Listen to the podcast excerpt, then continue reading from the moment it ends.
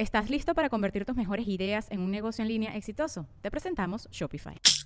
Tal vez no lo sabías, pero nuestro podcast More Than Mamis es un negocio. Y lo comenzamos, por supuesto, para desahogarnos y hablar sobre la maternidad, no para convertirnos en expertas de ventas y del e-commerce. Así que sí, necesitábamos ayuda para vender nuestro merch y poner en marcha nuestra tienda. Por eso estamos tan contentas de usar Shopify. Regístrate con tan solo un dólar por mes en shopify.com barra sonoro, todo en minúsculas. Ve a shopify.com barra sonoro para llevar tu negocio al siguiente nivel. Shopify.com barra sonoro. Hola a todos y bienvenidos un episodio más a Negra como yo.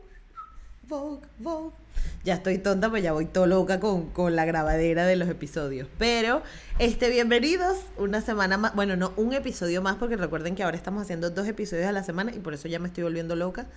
Eh, pero bueno, yo muy agradecida, muy agradecida de que esto se siga difundiendo, que esto se siga viendo, de que la gente lo siga compartiendo. Y el episodio de hoy me encantó porque por primera vez en Negra como yo tenemos a una activista afroperuana. Se trata de Sofía Carrillo Segarra. Ella es periodista, es actriz, eh, es activista por los derechos afroperuanos y es una persona demasiado simpática, demasiado buen rollo, demasiado buena vibra, que me encantó haber conocido su historia, que a pesar de que viene de la dinastía Carrillo Segarra, que su apellido seguro, si eres de Perú, la conocerás, este, porque su hermana Mónica también se dedica al activismo em, afro en Perú y, y su familia en general está muy, muy metida en estos movimientos y de verdad conocer su historia eh, fue eh, un orgullo para mí y mm, también haber conocido los episodios de racismo que ha tenido que vivir Sofía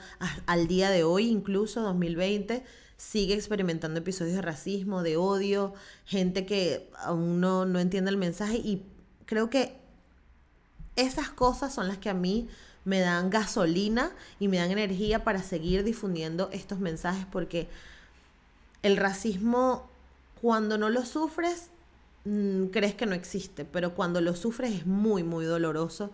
Y todavía hay gente que dice, ay, pero han pasado no sé cuántos años. Y sí, señores, sí, siguen pasando. Hace unos meses lo vivimos con el asesinato de George Floyd. Siguen habiendo este tipo de episodios y creo que creo que esto tiene que parar ya.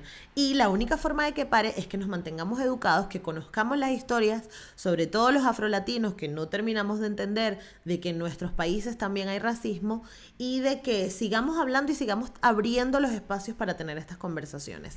De eso se encarga Sofía Carrillo Segarra en Perú y de verdad estoy muy honrada de haberla tenido, como les digo, y vayan a ver la conversación y nos vemos al final. Gracias. Esto es Negra como yo, una conversación sencilla y cercana donde hablaremos de negritud, de ser afrolatino, de crecimiento personal y de dónde venimos. Con la ayuda de invitados especiales te ayudaré a empoderarte, a conectar contigo, a valorar tus raíces y a inspirarte. Ven a ser negra como yo. Estoy demasiado feliz porque por primera vez en Negra como yo tenemos una representante de Perú y me hace muchísima ilusión porque desde que empecé este proyecto siempre había querido tener a alguien de Perú porque sé que en Perú hay una comunidad eh, afro importante y, bueno, no había podido hasta que conocí a Sofía y la invité y gracias por estar aquí, Sofía. No, muchas gracias a ti, Giselle, y la verdad, este, Gisette, y la verdad muy contenta de poder compartir con hermanas como tú, afrodescendientes, que visibilicen que estamos en todas partes del mundo, ¿no? Y que somos finalmente hijas e hijos de la diáspora. Así es, así es. Bueno, normalmente yo empiezo con mis invitados hablando de, de, de su historia desde el principio, ¿no? Entonces, siempre les pregunto cómo, cómo fue tu infancia, cómo es crecer en Perú siendo afrodescendiente o siendo negra. Bueno, es crecer siendo prácticamente la única afrodescendiente en un colegio, o tu hermana y tú, en mi caso, siendo las únicas afrodescendientes en un colegio, siendo la única en un micro que tiene que transportarse de extremo a extremo. Eh, la verdad, eh, nosotros en Perú somos cerca del 4% de afrodescendientes, ¿no? Y eh, la situación es muy compleja. particularmente mi niñez fue como solitaria, ¿no? Muy solitaria, eh, difícil afuera, tratando de que adentro sea lo más amigable y, amorosa posible en el caso de mi, de mi, hogar, de mi casa, de mis padres. Pero el encuentro era afuera, ¿no? La lucha era afuera. Entonces, es complicado, es necesidad de, de estar enfrentándote constantemente a situaciones de agravio, de insultos, de burlas, eh, y buscar dentro de uno herramientas para poder afrontar de la mejor manera, ¿no? Y que no te quiten tu esencia y que no te quiten las ganas de seguir. Claro, claro, así es. claro, tu hermana es Mónica, ¿cierto? Así es. Ay, qué chévere. Porque justo este, haciendo investigación me encontré con su fundación que se llama Lundu, ¿no? Si no me equivoco. Así es. Vale, pero, pero no la pude contactar. Pero bueno, te tengo aquí. qué perfecto. Vale, ¿y cómo, cómo era el ambiente en casa? Eh, eh, ¿Las criaron o los criaron? Eh, no sé cuántos, cuántos hermanos son, pero su crianza fue, fue en pro al orgullo afro o simplemente era un tema que no se habló? No, mi, mi crianza fue en pro al orgullo afro, fue leyendo a Martin Luther King, leyendo sobre Malcolm X, sobre Nicomé de Santa Cruz, que es un investigador peruano y que en España es sumamente conocido también, ¿no? Entonces, eso eh, permitió que, tuviéramos herramientas para finalmente enfrentarnos a este mundo hostil, racista, sumale machista y sexista, ¿no? Entonces, eh, fue, fue importante para nosotras y, para mi hermano también, porque somos tres, ah, eh, que esto se diera, ¿no? Entonces, como mi papá es profesor, entonces, ah, allí había una, dosis ¿no? de, constante aprendizaje, de constante pedagogía.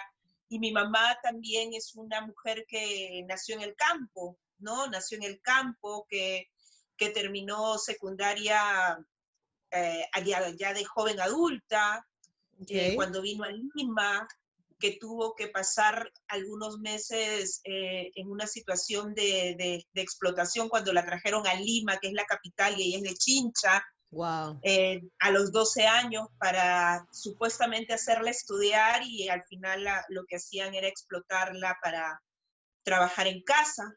Entonces, eh, esas historias a nosotras y, y, a mí en particular me han fortalecido, ¿no? Entonces, creo que son importantes reconocerlas siempre para saber el por qué estamos acá y gracias a quién estamos en estos momentos acá, incluso nosotras hablando, ¿no?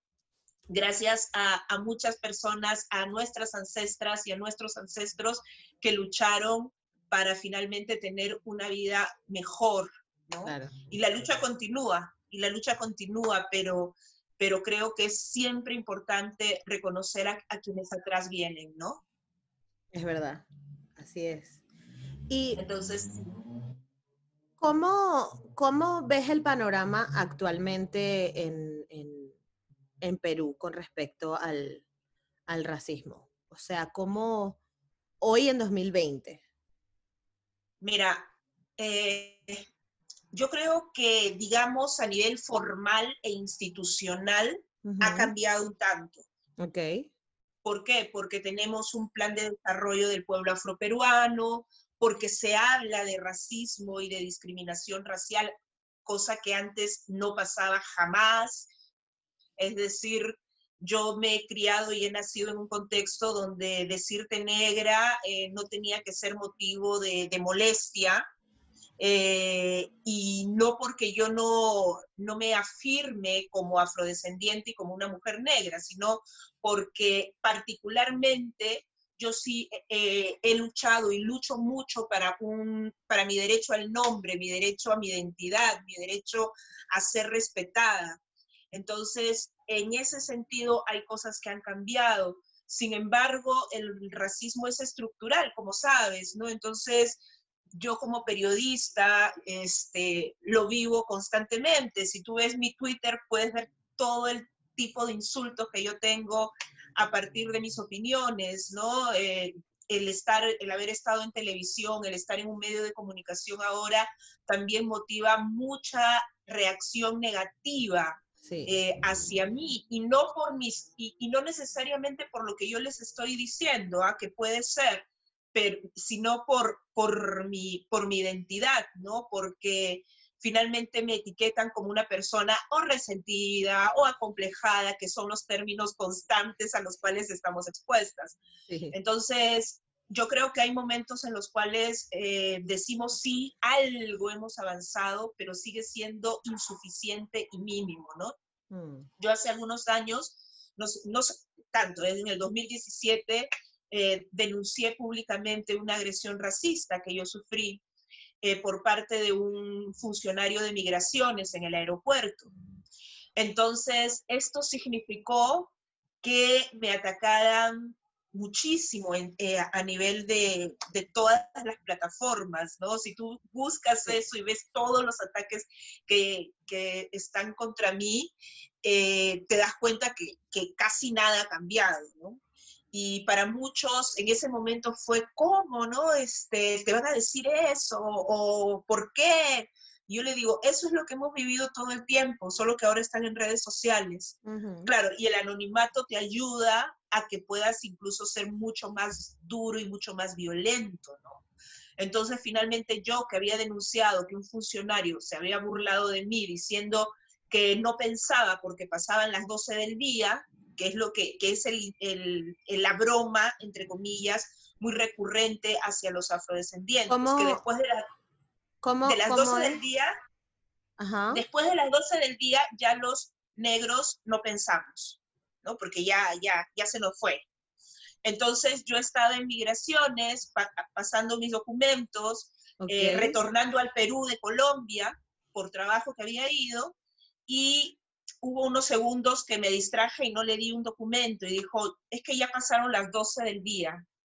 Y yo me quedé así, es decir, me quedé, no podía creerlo y fue, fue muy, muy, al final interesante todos los procesos que yo sentí, todo lo que yo sentí. Todo lo que sentiste en ese momento.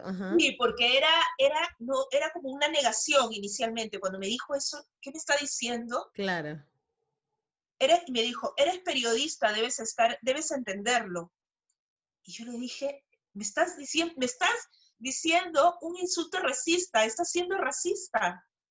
Y se rió. Y yo me fui así, cual zombie, además que, que no, en ese momento... Claro, no tuviste la... Sí, y me quedé así tan... Eh, me quedé nublada ya, porque no, no podía entender como un funcionario público en mi cara me estuviera diciendo eso, me estaba diciendo bruta por ser negra. ¿Entiendes? Entonces yo ese día llegué a mi casa y, me, y estaba en una situación así, no quería hablar con nadie, no quería hablar, no quería hablar. y al día siguiente yo tenía, y yo al día siguiente tenía que ir al, al canal, porque yo conducía un programa de televisión Sí. Entonces, y pasaron dos días hasta que lo conté y dije, yo no, yo tengo que hablar sobre esto, ¿no? Es decir, yo tengo que hablar sobre esto y lo denuncié o lo expresé en, el, en mi programa de televisión. Entonces, cuando pasó eso, em, eh, vinieron de otros medios de comunicación, me hicieron entrevistas eh, y los ataques eran de que yo era una persona mala, porque quería perjudicar a ese pobre hombre y que lo que yo necesitaba era, era fama. Entonces, yo no podía, es, decir, mira todo lo que me han dicho y vas a ver claramente. Y los insultos que, que recibí en, a partir de eso fueron brutales y fueron terribles, ¿no? Entonces yo dije, esto no ha cambiado nada. Es decir, no ha cambiado nada. Por eso cuando a mí me dicen que el racismo es cuestión del pasado, o cuando me dicen que... Eh, Supéralo. sí, que nosotros somos unos acomplejados y que estamos viendo donde no hay, yo les digo, oye, este hombre me, lo ha dicho y no es una anécdota. Es decir, eso es lo que pasa constantemente. Entonces hubo reacción, eh, hubo una reunión incluso con los ministerios, eh, eh, estuve con Ministerio de Justicia, Ministerio del Interior, hubo luego una sanción administrativa a este señor. yo traté de hacerle seguimiento al proceso, pero nunca tuve mayor respuesta tampoco, ¿ya entiendes? Entonces, comentarios como que me tenían que mandar a violar, que lo que necesitaba era un hombre blanco, o, de todo, es decir, tú de todo me recibí. Pero Sofía, ¿cómo, ¿cómo tú gestionas esto? O sea, porque es que yo no sé si, de verdad, o sea, yo no sé si pudiera tener la fuerza para al día siguiente querer hacer, o sea, seguir, seguir luchando? ¿Cómo, cómo, cómo, ¿De dónde sacas la fuerza para seguir? Mira, sí, a, veces, a veces me pregunto eso, ¿no? Y a veces eh, también me canso y he llorado mucho por esto y sigo llorando por esto de rabia, de impotencia, pero yo creo que la fuerza viene de, las ancestras y de los ancestros. Y solamente me imagino la situación de esclavización y solamente me imagino todo lo que ha pasado mi, abuela, mi bisabuela y mi tatarabuela y digo, ellas han podido, yo tengo que poder. Y esto tiene que cambiar. Es decir, esto debe ser por algo y debe ser para que mis sobrinas, mis sobrinos no pasen por lo que yo estoy pasando. Entonces, yo, es, esa, esa constante búsqueda hacia adentro eh, es lo que yo hago para poder seguir. Hay procesos personales que uno también afronta, ¿no? Digamos, los activistas muchas veces eh, nos vemos y no asumimos que a nosotras también nos puede afectar. Claro. Entonces siempre estamos adelante, ¿no? Siempre estamos luchando, siempre estamos denunciando pero también es darte un tiempo y decirte, sí, pues a mí también me hace llorar, a mí también me hace sufrir, a mí también me afecta. Entonces, he trabajado mucho en eso, en, hablar conmigo mismo, en, reflexionar sobre esa situación y me he dado el permiso de sentir, cosa que yo antes no hacía. Mm. Es decir, desde hace algún tiempo me doy esa licencia de sentir, de, de, decir que sí duele, de decir que se afecta y a su vez de recomponerme para seguir, ¿no? Porque las, cuestiones son muy difíciles, muy complejas. Yo soy periodista, estoy expuesta en medios de comunicación. Entonces, eso la gente tiene como apertura a tu vida. Sí, y, es, y eso no es tan fácil, ¿no? No es tan fácil porque finalmente a partir de eso empiezan, empiezan los comentarios y empiezan las agresiones. Además que no es solamente ser una mujer negra fenotípicamente, es decir, es ser una mujer afrodescendiente, negra, feminista, ¿no? Activista y defensora de derechos humanos. Y periodista. sí, y periodista. Entonces, ¿cómo, ¿cómo hacemos entender que si nosotros incluso hablamos de la presencia de los afrodescendientes en los medios de comunicación, no estamos hablando eh, solamente de, poner caras negras y de pintar de negro un canal o, un, o, otro medio. Estamos hablando de, historia, estamos hablando de, reafirmarnos, de identidad.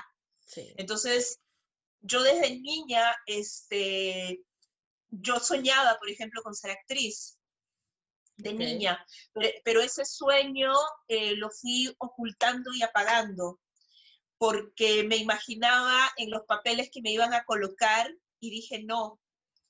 Entonces, este, es más, hubo un momento en mi niñez que dije voy a ser contadora, recluida y, y, que nadie te vea, claro. nadie me vea. Y, además era muy buena en contabilidad, porque estudié en un colegio que enseñaba contabilidad. Entonces, okay. entonces eh, pero, pero también era una persona o era una niña que recitaba todos los, todas las actuaciones de su colegio, ¿no? Y que estaba siempre al frente. ¿Y llegaste a ser y me llaman negra de Victoria Santa Cruz? Claro, claro. me encanta. ¿Estás listo para convertir tus mejores ideas en un negocio en línea exitoso? Te presentamos Shopify. Tal vez no lo sabías, pero nuestro podcast More Than Mamis es un negocio y lo empezamos por supuesto para desahogarnos y hablar sobre la maternidad, no para convertirnos en expertas de ventas y del e-commerce. Así que sí, necesitábamos ayuda para vender nuestro merch y poner en marcha nuestra tienda. ¿Y cómo suena con Shopify? Llegó otra venta. Shopify es la plataforma de comercio que está revolucionando millones de negocios en todo el mundo. Ya seas un emprendedor desde tu casa o desde donde sea, Shopify es la única herramienta que necesitas para iniciar, administrar y hacer crecer tu negocio sin dificultades. Con Shopify puedo gestionar pedidos, envíos y pagos desde cualquier lugar, brindándote toda la información y estadísticas de tus ventas al detalle. Regístrate para un periodo de prueba con tan solo un dólar al mes en shopify.com barra sonoro, todo en minúsculas Ve a shopify.com barra sonoro para llevar tu negocio al siguiente nivel. Shopify.com barra sonoro. Entonces, y, es un poema que, a mí me acompaña durante toda mi vida. Entonces, era, era, era esa, esa situación tan compleja que, que a veces nos quiere aplastar, pero que al final uno encuentra y, y, finalmente yo encontré una salida, encontré un camino, ¿no? Y felizmente, felizmente, porque, porque creo que no hubiera sido nada grato esconderme, ¿no? Claro. Aunque son apuestas de vida, yo no puedo juzgar a las personas que no, que no están al frente, porque es difícil. No, total. Es muy difícil, es muy difícil. Sí, sí, sí. Es que de hecho, a, por ejemplo, a mí me pasa que haciendo el podcast, claro, entrevisto a tantos activistas que a mí, yo digo, debería hacer algo, pero es que a mí me da terror y además yo soy venezolana y yo sufrí demasiado todas las represiones en las manifestaciones, o sea, en Venezuela se está marchando desde el 2000, desde el 2000. Y claro. desde el 2000 al 2020 siempre hay marchas, siempre hay marchas y yo viví 14 eh, años de marchas, entonces ya yo no, a mí no me quedan más ganas de marchar pero igual siento la necesidad de hacer algo, o sea, yo necesito hacer algo por, por, por mi comunidad. Y bueno, estoy con el podcast, pero... Claro, está muy bien. Sí. Está muy bien. Sí. Ahora, cuéntame de tu vida en los medios de comunicación. Estudiaste periodismo. ¿De alguna forma encontraste alguna, alguna, alguna barrera, algún conflicto en la universidad o fue ya a la hora de buscar trabajo? A la hora de buscar trabajo. A ver, yo, yo, yo, yo estudié periodismo, eh, terminé a los 20 años la universidad, porque era muy, yo era muy aplicada. Entonces terminé, porque, porque para mí la educación era una herramienta de lucha. es verdad. Y es una herramienta de lucha. Lo es.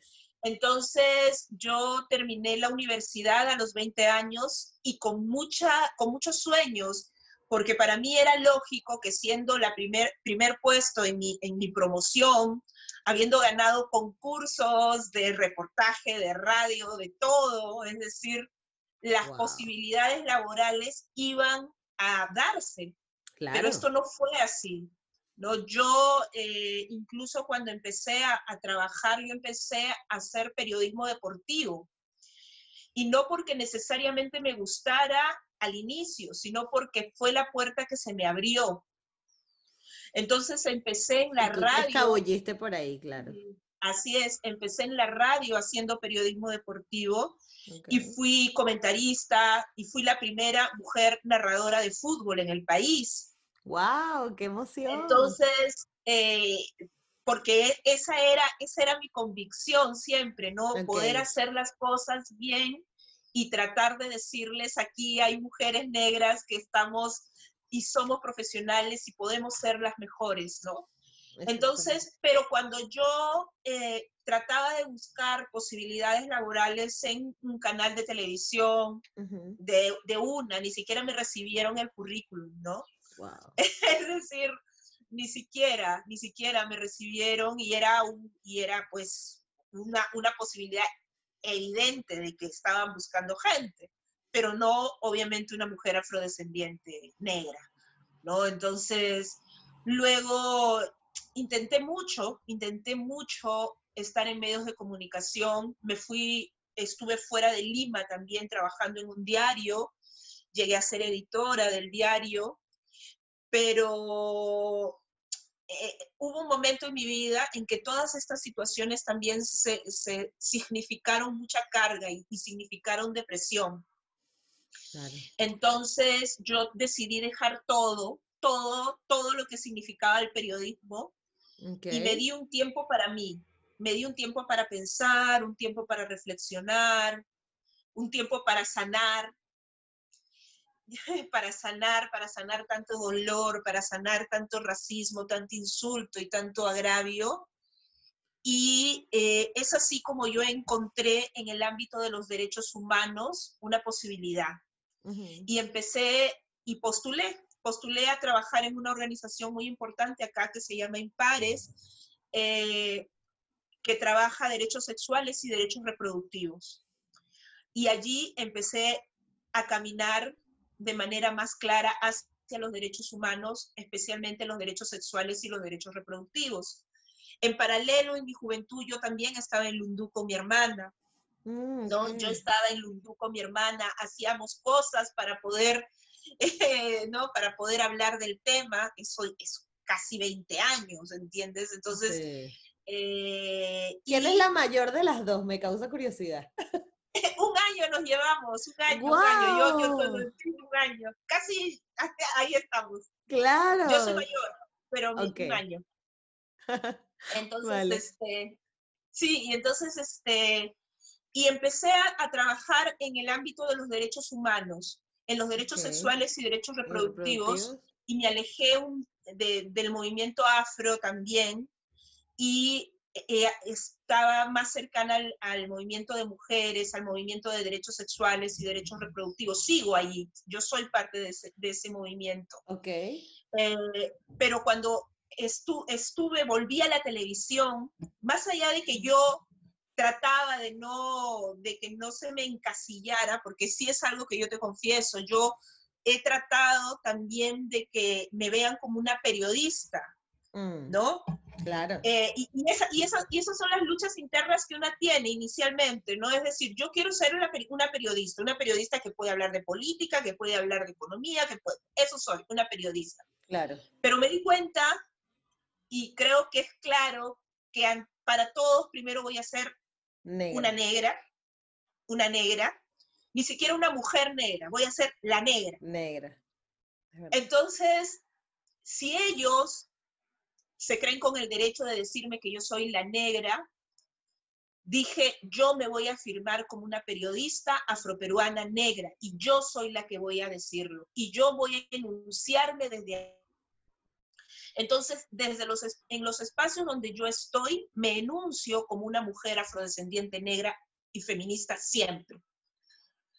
Y eso también causa conflicto, porque dicen, tú, yo no veo color cuando te dicen eso, ¿no? Yo no veo color, y yo, no ves color, sí, claro, no ves color. Claro, nosotros sí le podemos, eh, le tenemos que ceder el derecho a nombrarnos, pero nosotros cuando nos autonombramos y nos autoidentificamos, somos acomplejados. Eso es curioso, eso es muy curioso. ¿No?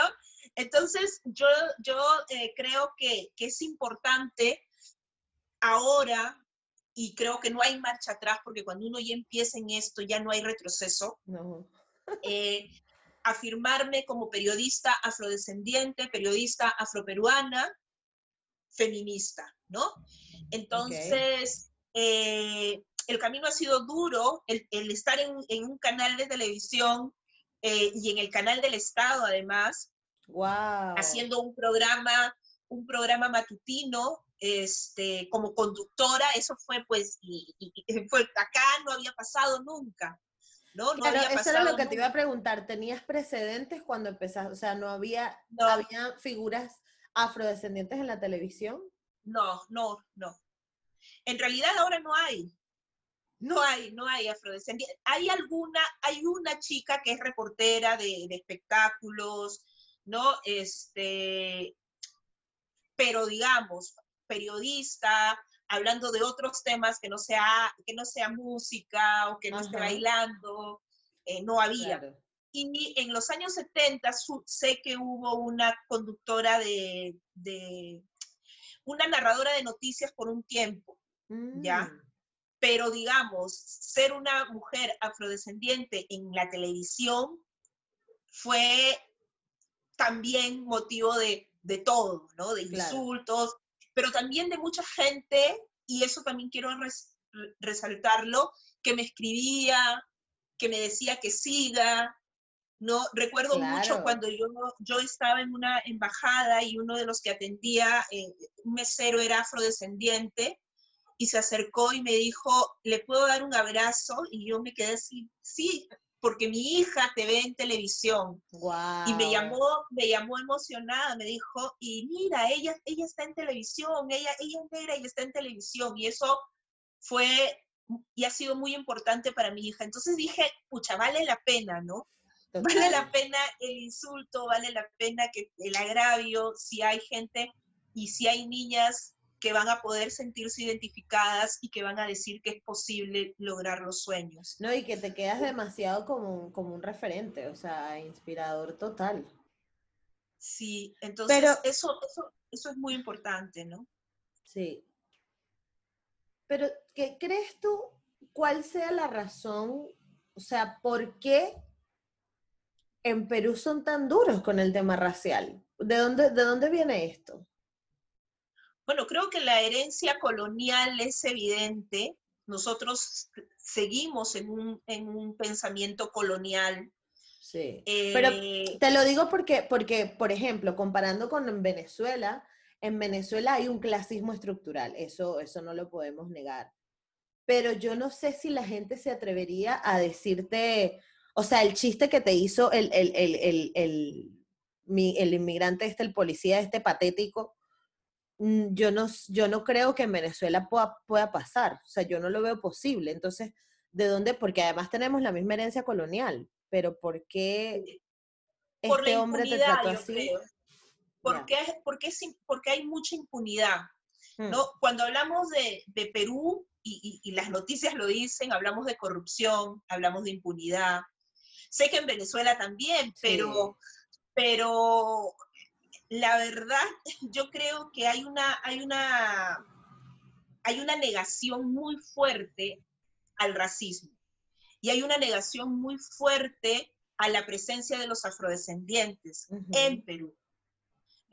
Incluso yo hasta ahora, en algunos lugares, cuando no me conocen, tengo que decir que soy peruana, porque ahora con la migración Venezuela, asumen, venezolana, ah, asumen que soy venezolana también. fuerte. O soy venezolana, o soy colombiana, nunca peruana.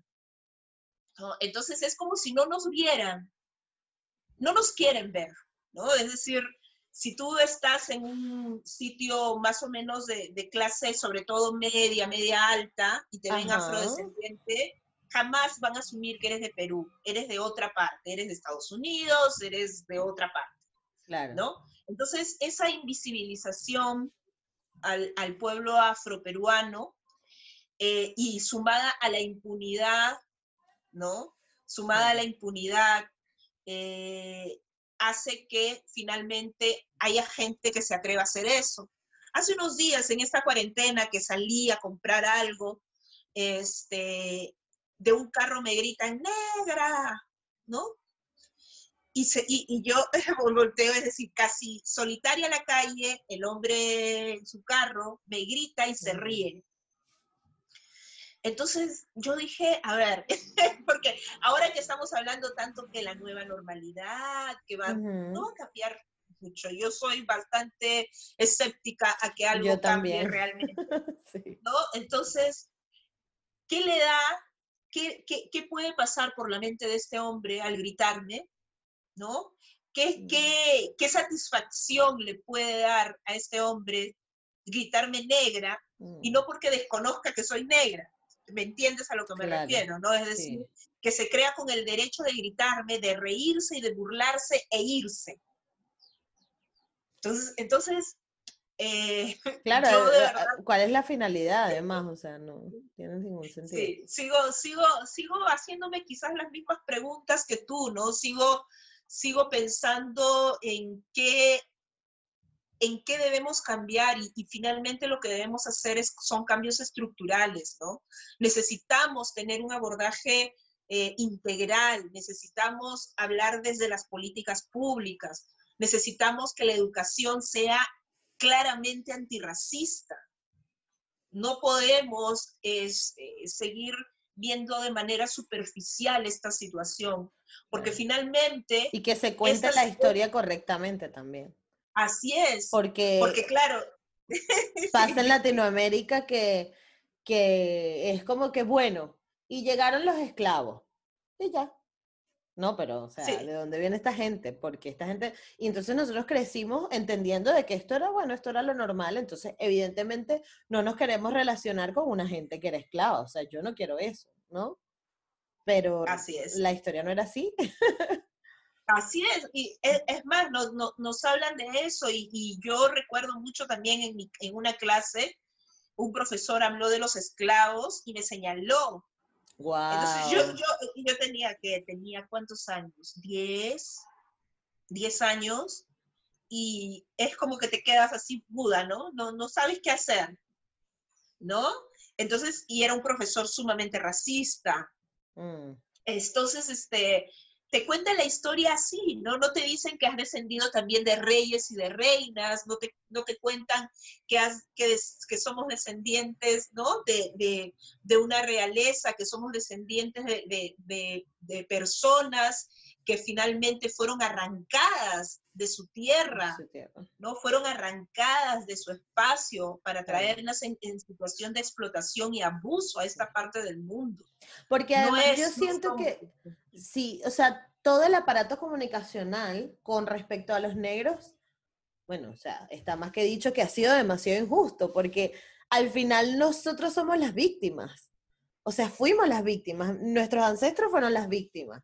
Entonces, ¿cómo es posible que nosotros tengamos que estar hoy además justificando y que mira, esto fue así? O sea, es como que hoy secuestran a alguien y, le digan, bueno, pero es que tú te viniste y lo traten mal y es como, pero si me secuestraron, yo no quería venir para acá. No decidimos nada. No decidimos nada. Y entonces nos quitan la identidad, nos quitan la cosa. Ah, no, qué resentimiento. No, mira, o sea, ¿qué más quieren? y si fuera resentimiento, ¿qué? ¿no? Además, yo creo que, que, si, que si realmente en algún sentimos resentimiento, sentimos rabia, es totalmente legítima. Absolutamente. Y deberíamos trabajar precisamente para que la salud mental sea mucho mejor, porque yo creo que un tema pendiente es abordar el racismo y la discriminación como hechos que afectan nuestra salud mental y, porque no se habla, es decir, tú vas a una terapia con un psicólogo y una psicóloga te habla de todo, pero no te, no te habla de, la, de, de cómo puede afectarte o no la discriminación racial. Y allí viene también la negación de nuestros propios hermanos y hermanas afrodescendientes al racismo, porque es una manera de sobrevivir, hmm. ¿no? Una manera de sobrevivir, una manera de, de, de seguir, porque obviamente que te, duele, te duele tanto, ¿no? asumir y decir que uno es racializado, que uno es discriminado, no es fácil.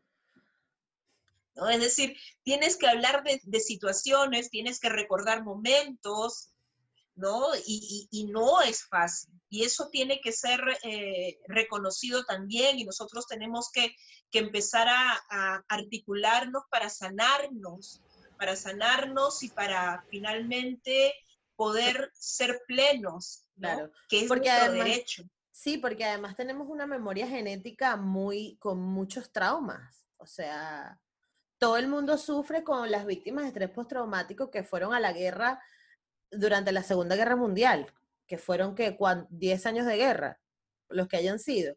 Pero es que fueron 500, 600 años de racismo y hoy todavía lo estamos viendo. O sea, es lógico que, que haya una carga eh, eh, genética dolorosa ahí, o sea, no es, no es fácil salir de, eso. Y, sobre todo cuando lo empiezas a tocar, porque yo creo que cuando eres ajeno a todo, ¿no? O sea, cuando no entiendes tu descendencia, cuando no entiendes tu historia, tú estás viviendo la vida acomodándote a la sociedad en la que estás, ¿no? Pero cuando despiertas y cuando dices, ya va, vamos a ver quién eran mis abuelos, vamos a ver de dónde viene mi historia, etcétera, etcétera, es, te remueve muchas cosas dolorosas.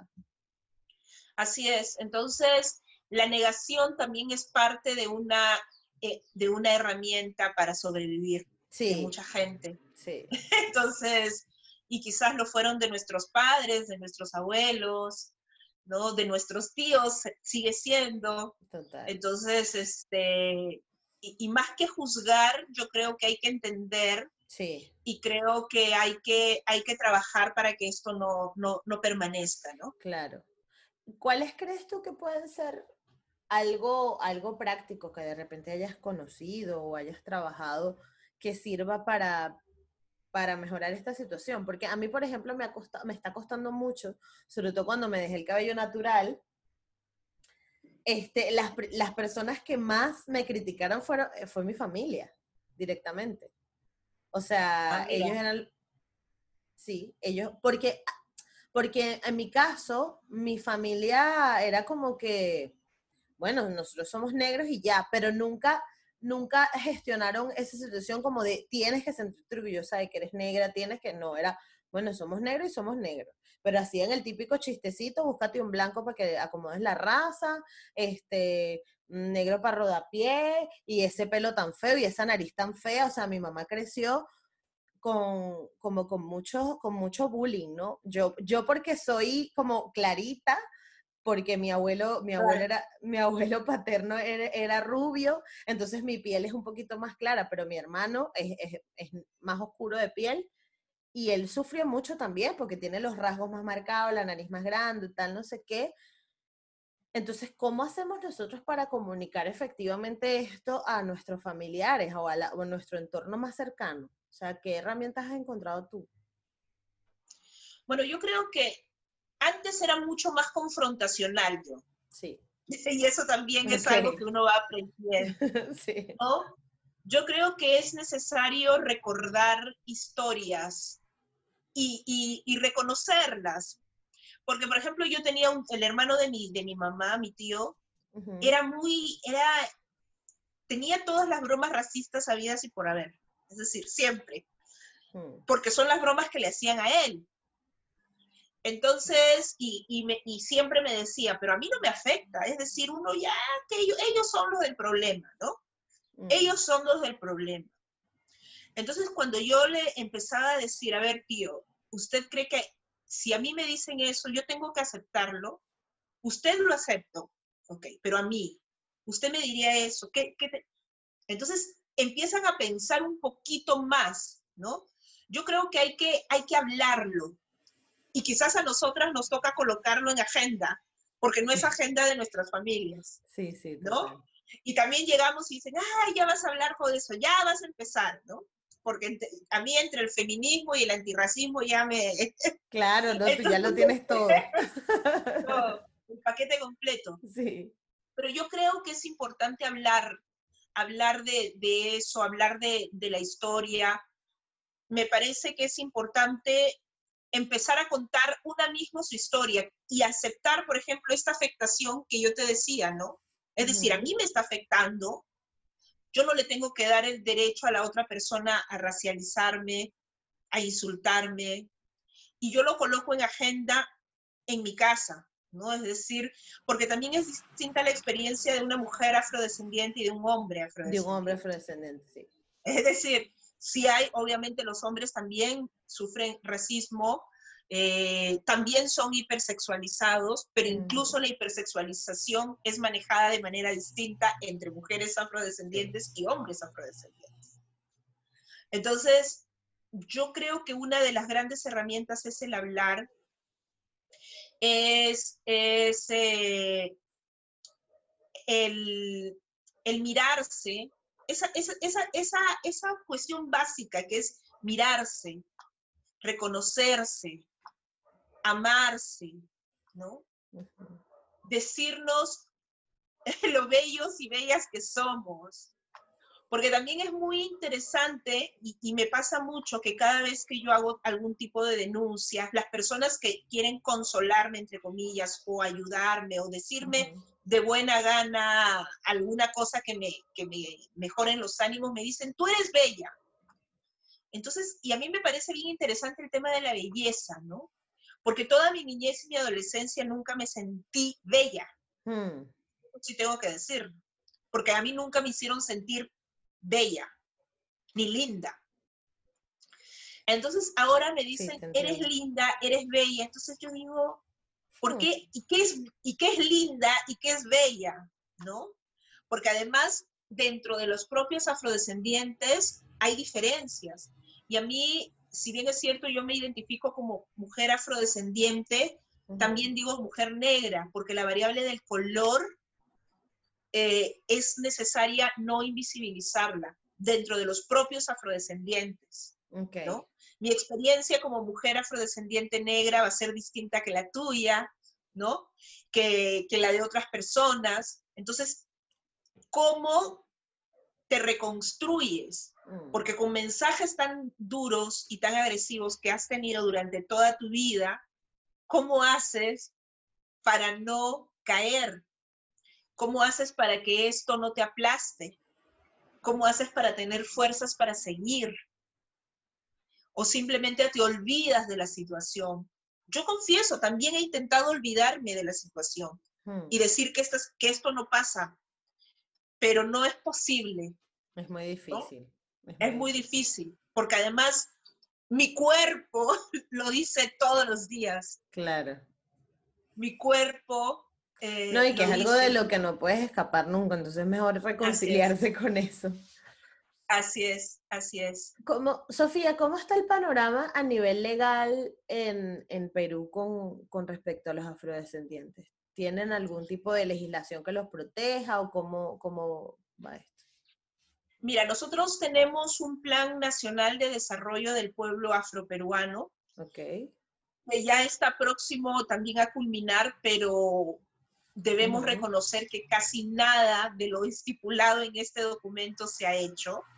Ok. Eh, tenemos y seguimos luchando para que haya una ley contra el racismo y la discriminación. No tenemos una ley específica contra la discriminación racial y el racismo. Eh, debido a los cambios políticos que se han dado, incluso cierre de Congreso y, nueva apertura y, la apertura reciente. Claro, es verdad que eh, había un tema político fuerte en, Perú. Así es, y no es parte de la agenda. Claro. Justamente junio es el mes de la cultura afroperuana. Eh, este programa va a salir en junio. y, es el mes de la cultura afroperuana. Y aquí ha habido una fuerte discusión, no sé si has visto, eh, porque hubo un mensaje sobre el COVID-19 dirigido a afroperuanos, eh, que estuvo mal planteado, hay que reconocerlo, por parte del Ministerio de Cultura, porque, y que mucha gente salió diciendo que era racista. Pero es bien interesante porque quienes salieron a protestar fueron los no afrodescendientes. Y cuando hay prácticas discriminatorias reales, no dicen nada. Mm. Pero en este caso, el mensaje fue, eh, hubo un flyer donde el mensaje era, si eres afroperuano, eh, ten en consideración estos, estas recomendaciones, ¿no? vinculadas al COVID. Entonces la interpretación inmediata fue, quiere decir que los afroperuanos son los que están contagiando. Pero, ah, ojo, no era así. El tema era que se estaba buscando visibilizar que hay enfermedades preexistentes frecuentes en los afrodescendientes. Hipertensión, ah, diabetes, ¿no? problemas cardíacos que finalmente son factores de riesgo para el COVID. Entonces hubo todo un, wow, muy fuerte político, todo. político, donde hubo responsabilidad también de quienes emitieron el mensaje de esa manera, reacción inmediata para aclarar eh, el hecho, porque hay otro material que es el video donde se es mucho más explícito en esta, explícito en esta situación. ¿no? Ah, claro. Pero eh, pero el tema fue interesante en la medida que hay una negación, nuevamente, las redes sociales y, en muchos otros actores, de que los afrodescendientes podrían estar en una situación de mayor vulnerabilidad por estos factores de mm. riesgo que significan las enfermedades preexistentes. Entonces, y nuevamente, lo que quieren ustedes es discriminar, es separar, todos estamos en el mismo riesgo, todos eh, pasamos por lo mismo. Entonces, esa, esa, ese solo hecho de, de afirmarnos para Hmm. el resto es demasiado y sigue siendo demasiado en este país. Wow. Entonces, este, digamos, normativamente tenemos poco. Eh, esperamos que haya realmente un cambio mayor. Hay avances en el aspecto educativo, por ejemplo, donde sí se está abordando el proceso de esclavización de manera distinta, donde se está evidenciando eh, las situaciones de racismo que viven los afrodescendientes Ok. y esto está plasmado en los, en los materiales de educación del ministerio. Eh, es, esos son cambios que me parecen interesantes resaltar. Ah, a nivel de sociedad civil, creo que es más interesante también reconocer la capacidad organizativa que estamos teniendo las mujeres afrodescendientes eh, y la visibilización. Hay un movimiento muy fuerte, eh, o, o por lo menos está siendo más fuerte, que tiene que ver con el uso del cabello natural o tener trenzas, ¿no? Que, que es algo que no se veía. Quizás en países como Colombia esto es ya, Ya tiene muchísimo tiempo, claro, pero acá en Perú no. claro. Entonces, eh, eso, eso está siendo bien interesante también a nivel de propuesta y de afirmación, ¿no? Claro. Y en, y en Perú también pasa que geográficamente hay zonas donde, donde, donde la comunidad afroperuana es más grande. Sí, sí, bueno, nosotros, eh, Perú eh, tiene en el último censo del 2017, Sí. eh, se hizo eh, una pregunta de autoidentificación étnica Ok. eh, con los afrodescendientes. Es la primera vez que hubo una, una Wow, bien. pregunta para los afrodescendientes. Y estamos en distintas partes, pero sobre todo estamos en Lima, la capital. Estamos en Piura, que es en el norte, en La Libertad, en Lambayeque, en el Callao. Entonces, estamos eh, focalizados en algunas zonas del país. Ok. Sin embargo, sigue- seguimos estando dispersos también, ¿no? Es decir, hay, y eso también es algo que, que contribuye a quienes quieren negar nuestra existencia. Claro. Pero zonas afrodescendientes vas a encontrar en el Carmen Chincha, ¿no? Este, en Yapatera, específicamente en Piura. Y, y- y sí, y tienes que, que- que ver también en esta pregunta de autoidentificación, que si bien es cierto, es, es- fue importante, eh, también hay algunas eh, situaciones que podrían dar cuenta de que muchos afrodescendientes no se han autoidentificado como Eso, tales. eso es importantísimo, sí. Sí, entonces allí habría que explorar un poco más desde mi perspectiva, porque creo que somos más de 800 mil, porque son, eh, según el censo somos 800 mil, un poco más de 800 mil afrodescendientes, Ok. ¿no? A mí eso es algo que Pero- me, que me causa mucha curiosidad. Y en todas las entrevistas que, que tengo con activistas afrolatinos les pregunto lo mismo. O sea, ¿por qué no? O sea, entiendo todo el, o sea, todo el, el- el- panorama eh, comunicacional que hay, pero no sé si se deberá que nunca, si se debió a que nunca tuvimos representación, pero en los Estados Unidos esto es totalmente lo contrario. O sea, en los Estados Unidos tú sabes que tú tienes un familiar negro y tú ya eres negro para toda la vida. O sea, es como un súper orgullo y, y en Latinoamérica es totalmente lo contrario. O sea, te encuentras gente que fenotípicamente es como, hermano, usted es evidente que es negro y es como que no porque yo tengo la piel más clara o porque yo no tengo el cabello afro o porque... Claro, o sacan el, el abuelo que fue blanco. Ajá, o el abuelo, el abuelo español o el abuelo italiano. O el y es abuelo- como- Yo no sé Sí, bueno, yo creo que tiene que ver también con los movimientos políticos que han- se han dado en Estados Unidos, ¿no? Todo lo Bueno, que también sí. ¿no?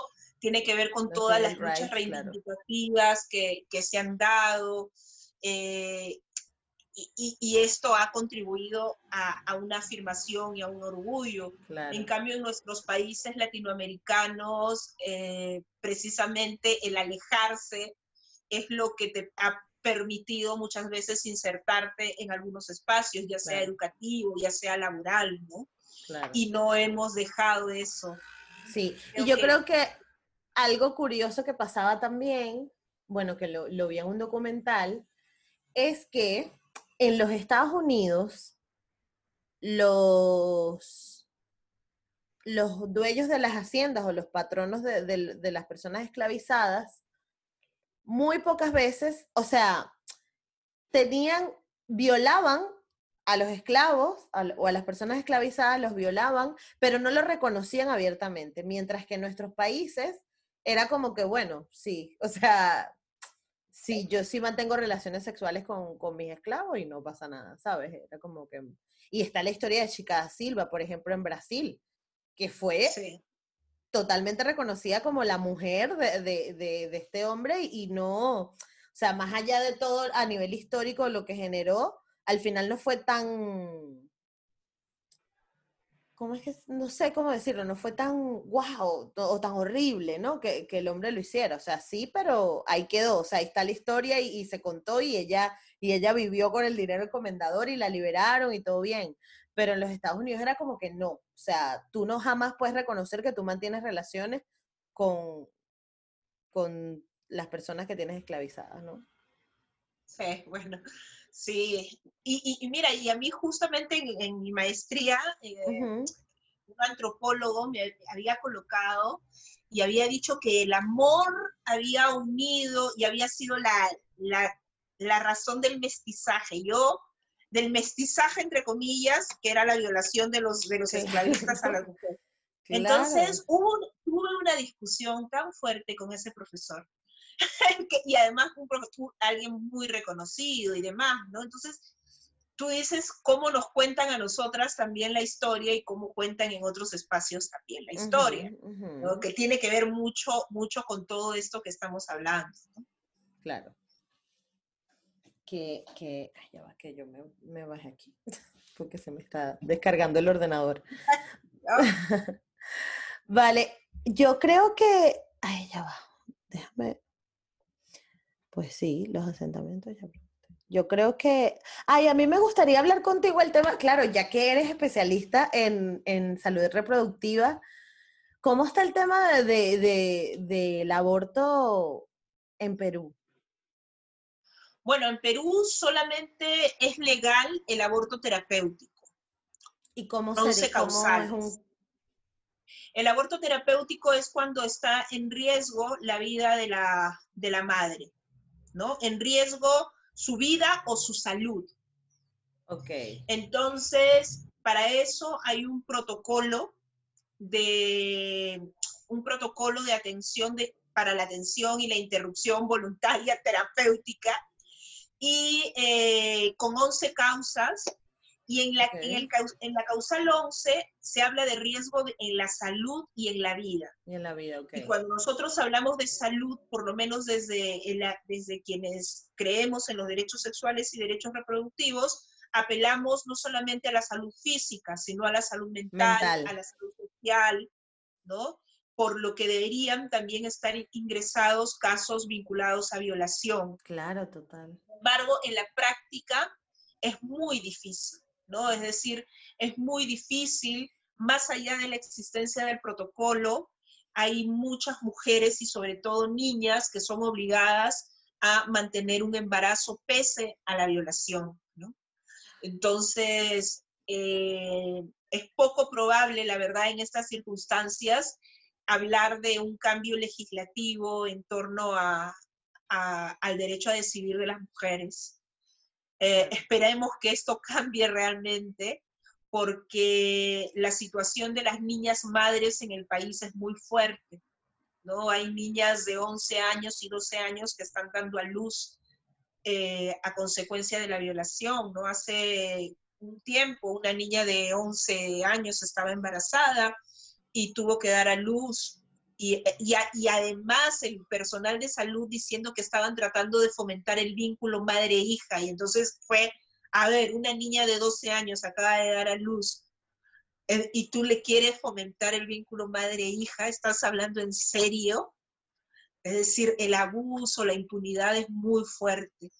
Y las mujeres no tienen garantizado su derecho a decidir. Y la situación de las niñas es muy fuerte, la situación de desprotección, ¿no?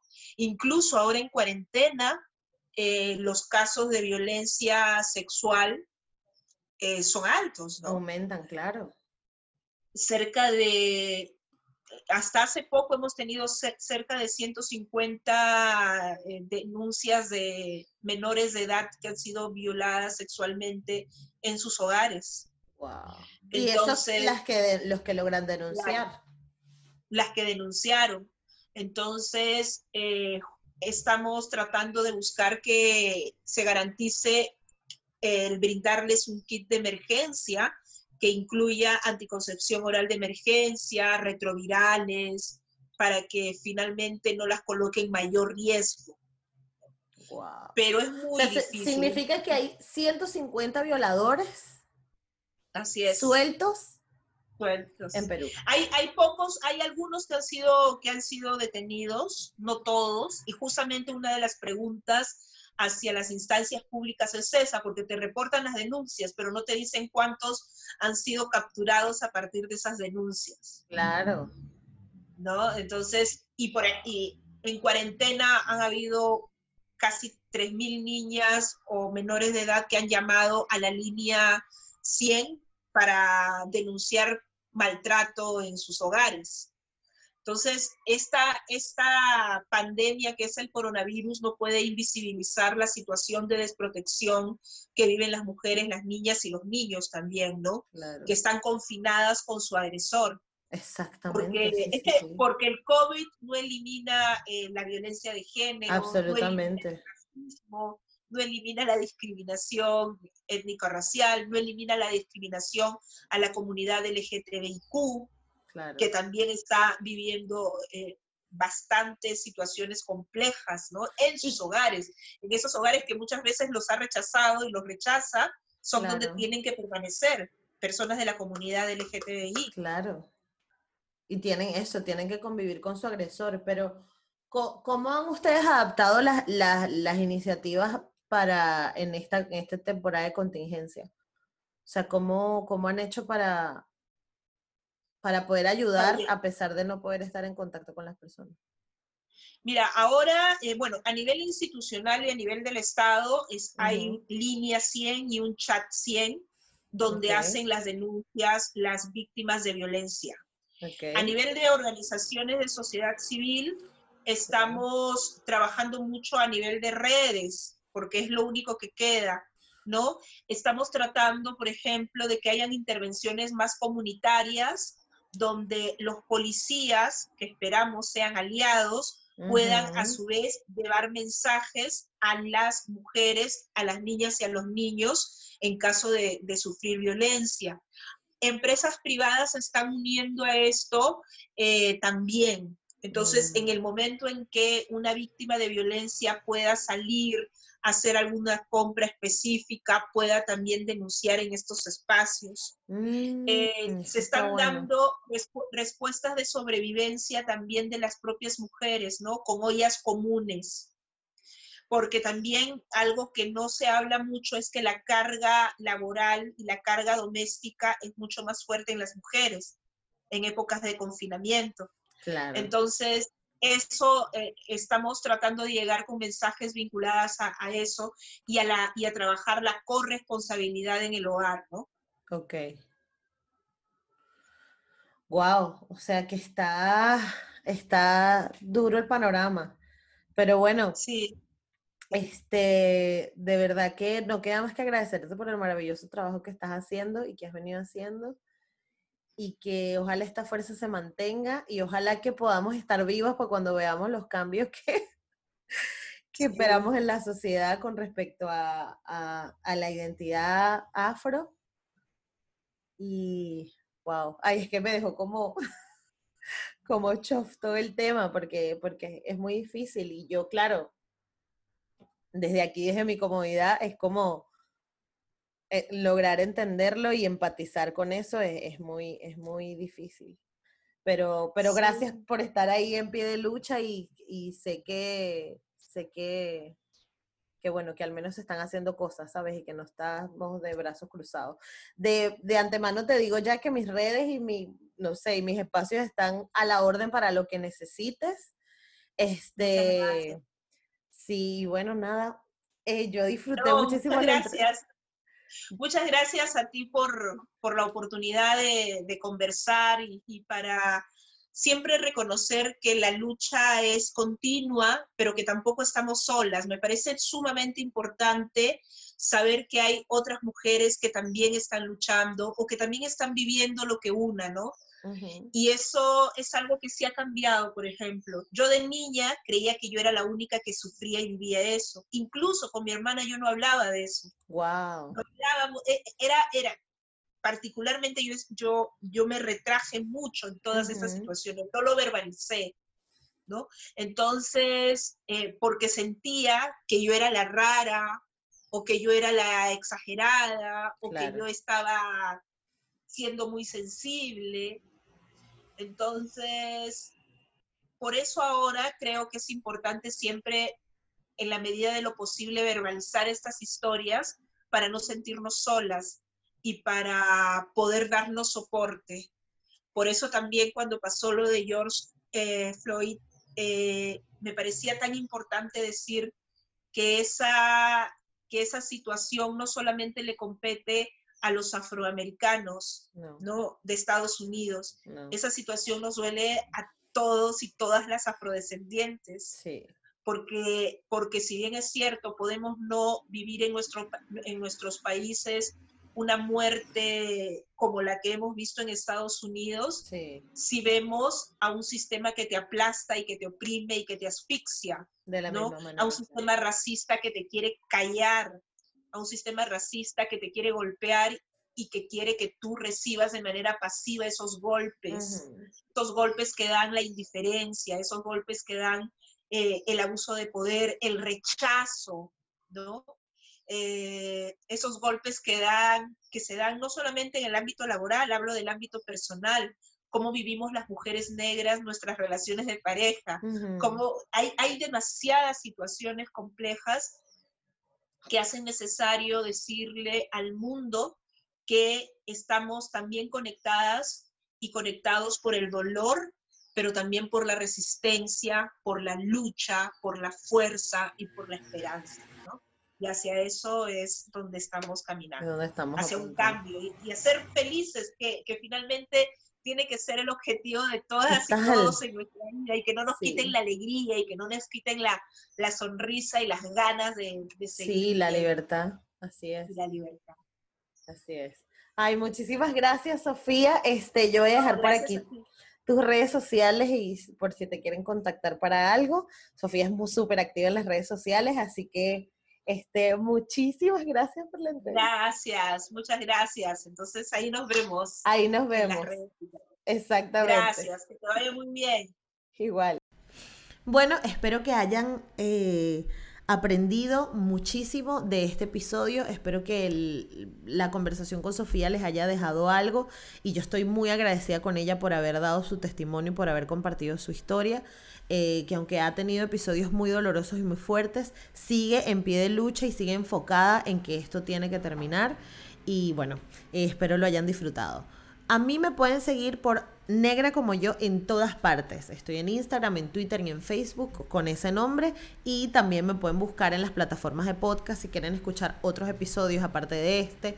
En Spotify, Anchor, Apple Podcast y ebooks. y si me están viendo por YouTube o si quieren verme por YouTube, pueden hacerlo, pero recuerden suscribirse, comentar, darle, darle like, compartir y todo eso, porque es la única forma de que este mensaje se multiplique. Si no lo quedamos para nosotros, pues no sirve de nada. Así que muchísimas gracias por haber estado conmigo un episodio más. Nos vemos luego. Chao.